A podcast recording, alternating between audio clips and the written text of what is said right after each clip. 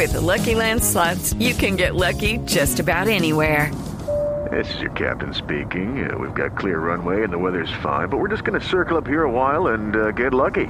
No, no, nothing like that. It's just these cash prizes add up quick. So I suggest you sit back, keep your tray table upright, and start getting lucky.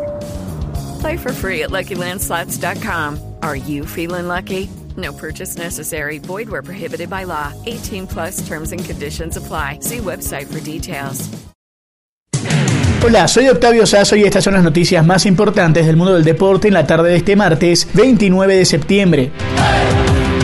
Noche de Copa Libertadores de América y en Colombia se jugó uno de los partidos de la fecha. César Peláez nos cuenta. Hola Octavio, unos discretos América e Internacional de Porto Alegre empataron 0-0 por el grupo E de la Copa Libertadores en el Estadio Pascual Guerrero de la ciudad de Cali la noche de este martes. Brasileños y colombianos chocaron en un encuentro con pocas opciones ofensivas y que tuvo como principal incidente la expulsión del argentino Leandro Fernández del Inter por agredir a un rival al minuto 58. Obligado por su condición de local, América buscó llevarse el partido, pero sus mejores esfuerzos fueron rechazados por el portero Marcelo Lomba y luego por el travesaño que le dijo no al equipo de Cali. El resultado deja a Gremio de Porto Alegre en la cima del grupo E con 10 puntos y clasificado a los octavos de la competición. Lo escoltan su rival de patio Inter que suma 8, América con 5 unidades y la Universidad Católica ya eliminada del certamen continental. Para desbancar al Inter y seguir con vida en la Copa, el cuadro Valle Caucano, ojo a esto hinchas del América, se aferra a un verdadero milagro. En la última jornada deberá vencer holgadamente a Gremio como visitante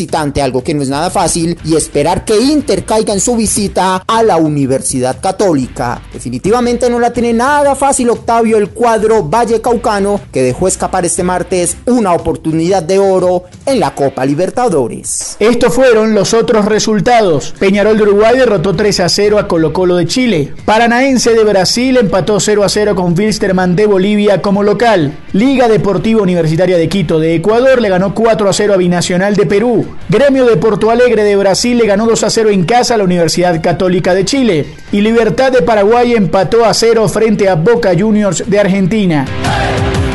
En Inglaterra, en la Carabao Cup, hubo un duelo más que interesante. Juan Esteban Ospina tiene todos los detalles. Hola Octavio, el Tottenham se clasificó para los cuartos de final de la Copa de la Liga Inglesa tras vencer en la tanda de penaltis 5-4 al Chelsea este martes en la apertura de los octavos de final del torneo. Mason Mount falló el penalti que dio la clasificación a los Spurs en el quinto lanzamiento del Chelsea. Antes del error del jugador dirigido por Lampard, todos habían convertido sus disparos desde los 11 pasos. En el tiempo reglamentario, Chelsea se había adelantado en el minuto 19 con un disparo desde el frente del área del fichaje estrella de los Blues esta campaña, el alemán Timo Werner. El Tottenham no se resignó y pudo equilibrar en la recta final, más precisamente en el minuto 83 con un tanto del argentino Eric Lamela, que envió un disparo al borde del área pequeña tras recibir un balón colgado de una de las nuevas caras del equipo, el español Sergio Reguilón. Ahora el equipo de Mourinho espera conocer su rival en los cuartos de final el próximo jueves, cuando se realice el sorteo tan pronto terminen todas las llaves de los octavos de final. Los Yankees de G. Urshela derrotaron 12 a 3 a los indios de Cleveland de Oscar Mercado. Urshela se fue de 4-1 con una impulsada mientras que Mercado no jugó.